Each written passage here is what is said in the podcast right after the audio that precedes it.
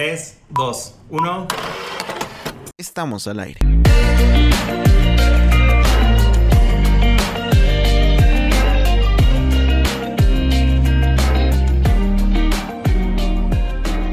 Bienvenido a Mies Podcast, donde los siguientes minutos escucharemos palabra por medio del staff de Rocafiel.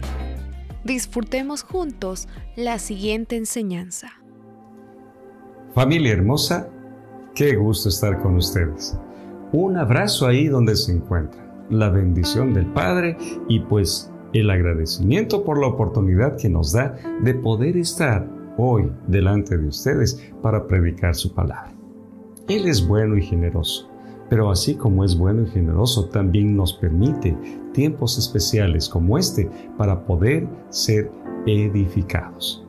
¿Qué te parece si entregamos este tiempo al Padre y le agradecemos por un día más? Señor Jesús, te damos gracias.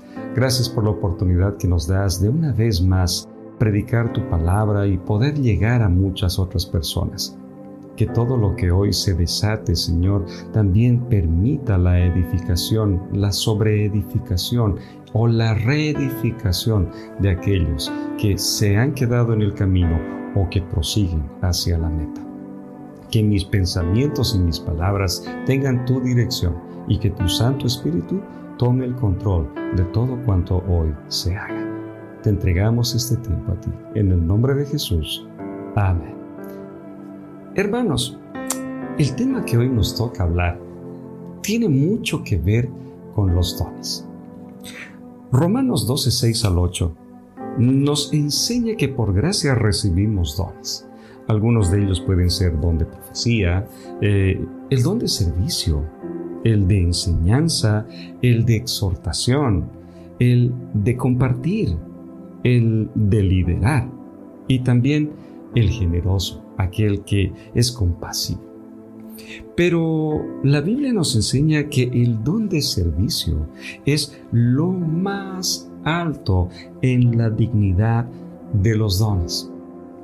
Lo más alto. ¿Y por qué será lo más alto en la dignidad? Porque hay muchas personas a veces que desestiman este servicio, que desestiman este don, que desestiman la labor que uno ofrece o brinda. El hombre es capaz muchas veces aún de menospreciar lo que significa el servicio. Pero para Dios, no, Él se complace. Dios se complace con lo que tú haces. ¿Por qué? Porque si lo haces con amor, obviamente será agradable a los ojos de Dios. La Biblia nos enseña una historia muy interesante y muy bonita, que está en el libro de Lucas, capítulo 10, versos 25 al 37. Pero para no hacerlo muy largo, vamos a resumir el mismo de una forma un poco más didáctica para que se entienda. Era un día que una persona común y corriente caminaba por, el, por la calle y vinieron unos asaltantes. Lo agarraron, lo golpearon, lo estrujaron, violentaron su vida y casi semi muerto lo arrojaron en el camino. De repente apareció un líder de aquellos que la iglesia por lo general tiene. Esta persona va caminando apresurado porque está tarde de llegar a la iglesia porque quiere escuchar la palabra de Dios. Y al darse cuenta que esta persona se encuentra en el suelo, dice, no, ya estoy atrasado, no me puedo perder lo que Dios tiene para mí. Lo siento amigo, nos vemos otro día. Y sigue su camino. De pronto, minutos después aparece el músico de la alabanza aquel ministro que está todo eh, alentado, inspirado por el Espíritu y, que han ensayado tan bien las canciones y, les ha salido tan bonito que está presuroso, ansioso y está eh, tremendamente excitado para llegar a la iglesia y empezar a tocar, porque ese es el tiempo que Él quiere entregarle al Señor. Y de pronto mira en el camino y dice, wow, una persona que está lastimada y herida. No, lo siento, ya estoy tarde. Eh, hoy me toca una labor importante y lo siento amigo, tengo que irme rápido porque la iglesia me espera. y lo deja en el camino. Minutos después, aparece el pastor. Sí. Y de pronto lo mira. Y como ve que está todo maltrecho, lastimado, se acerca. Y al acercarse, no le pregunta, ¿cómo te sientes? ¿Verdad? Porque obviamente la respuesta va a ser, estoy mal. Pero sí le dice, amigo, ¿en qué puedo ayudarte? Lo levanta, le limpia las heridas, se las cura, le echa aceite, le echa vino, le venda aquello que había sido lastimado, maltratado y tal vez no sea hasta cortado o rasmillado. Lo coge en brazos y lo lleva a un alojamiento. Cuando llega al lugar, les dice, por favor, cuídenlo hasta que yo regrese.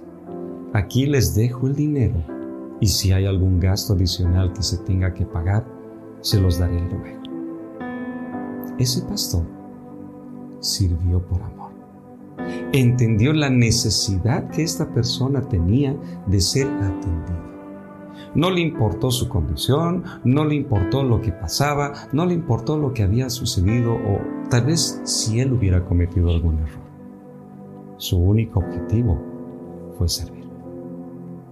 Obviamente llegó a la iglesia y era el pastor principal. La gente estaba esperando a que él predicara y pues cuando llegaron todos eran de júbilo. ¡Wow! Ya llegó el pastor y la alabanza terminaba y el pastor subió al, subió al púlpito y comenzó a predicar.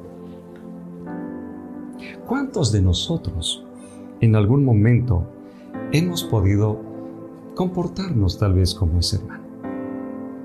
¿O cuántos presurosos, afanados, eh, por las actividades que tenemos aún, eh, tal vez por la responsabilidad que podríamos tener en la casa donde nosotros servimos, hemos descuidado detalles como estos. ¿O cuántos tal vez hemos tenido la capacidad de actuar como el pastor? Pero no quiero que te sientas afectado ni tampoco ofendido. No todo el tiempo hemos de poder estar dispuestos o predispuestos tal vez a hacer una labor tan importante o tan sacrificada. Con esto te quiero decir que, ojo, no es que esté mal decir no puedo. No es que esté mal decir esta vez no, por favor, porque también a veces el cuerpo reciente puede sentir cansancio, pero no todo el tiempo. Porque cuando lo haces constantemente, te puedo asegurar que estás a un paso de apartarte. Servir es el don más hermoso, de mayor alta estima, de mayor alta dignidad, les decía al principio.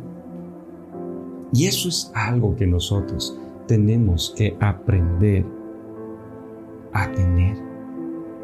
Tu hermano, hermana, también tienes ese don. No vas a decir, no, a mí no me pertenece, a mí no me ha llegado, yo nunca lo he tenido, no estoy convencido de ello, no. Porque allí donde tú ejerces la actividad, sea profesional o sea particular, estás sirviendo. El detalle es cómo lo estás haciendo. Recordemos lo que dice Mateo 20:28. Como el Hijo del Hombre no vino para ser servido, sino para servir y para dar su vida en rescate por muchos. Así es Jesús. Él vino para servir, no para que le sirva. Él vino para morir por ti, por mí, por nosotros. Y entonces, ¿por qué nos cuesta entender este detalle tan pequeño de lo que es servir por amor? Yo quiero invitarte a que en esta oportunidad tú sirvas, pero te entregues de esa manera, así como Él lo hizo por nosotros. No te digo que busques una cruz y que te claves en ella. No digo que agarres y, vayas y, te entregues a los leones para defender al, que está desvalido o, que hagas cosas que, que tal vez no son correctas. Sirve ahí donde el Señor te ha plantado. Ya no seas ajeno a las cosas que pasan. Si ves un papel echado en el suelo, levántalo. Si ves una silla corrida, acomódala. Si ves que alguno de tus hermanos necesita abrigo, protégelo. Si ves que alguien está cansado, acompáñalo, aliéntalo. Si ves que hay alguna dificultad ahí donde tú ejerces tu servicio, actívate y hazlo de la manera correcta. Pero hazlo primero, sin esperar nada a cambio. No esperes la recompensa del hombre, no esperes eh, el halago, el aplauso. No, porque es Dios el que recompensa. Él es el que ha de dar por gracia todo lo que tú te mereces, todo lo que tú de pronto aún estás sacrificando por Él. Segundo, no esperes que te reconozcan. No esperes que vengan las personas y te digan, ay hermano, ay hermana, qué lindo, qué, qué hermoso, qué bonito. No, porque recuerda que la gloria es de Dios. Recuerda siempre esto. La gloria a Él le pertenece. Nosotros no debemos gloriarnos. Y tercero, para ir terminando, hazlo por amor.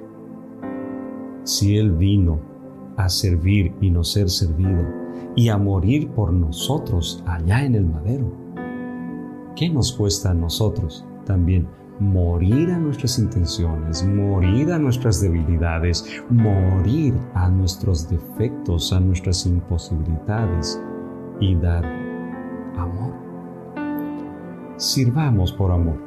Y este es el tiempo que Dios nos está permitiendo para llegar a muchos más con el Evangelio.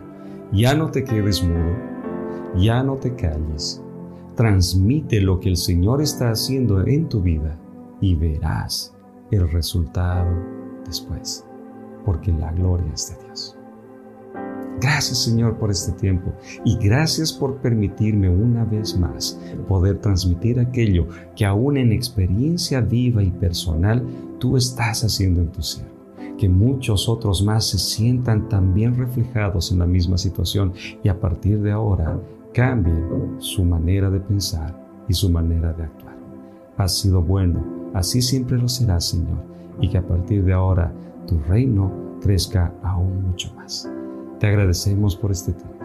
En el nombre de Jesús. Amén. Gracias, hermanos, y será hasta una otra oportunidad.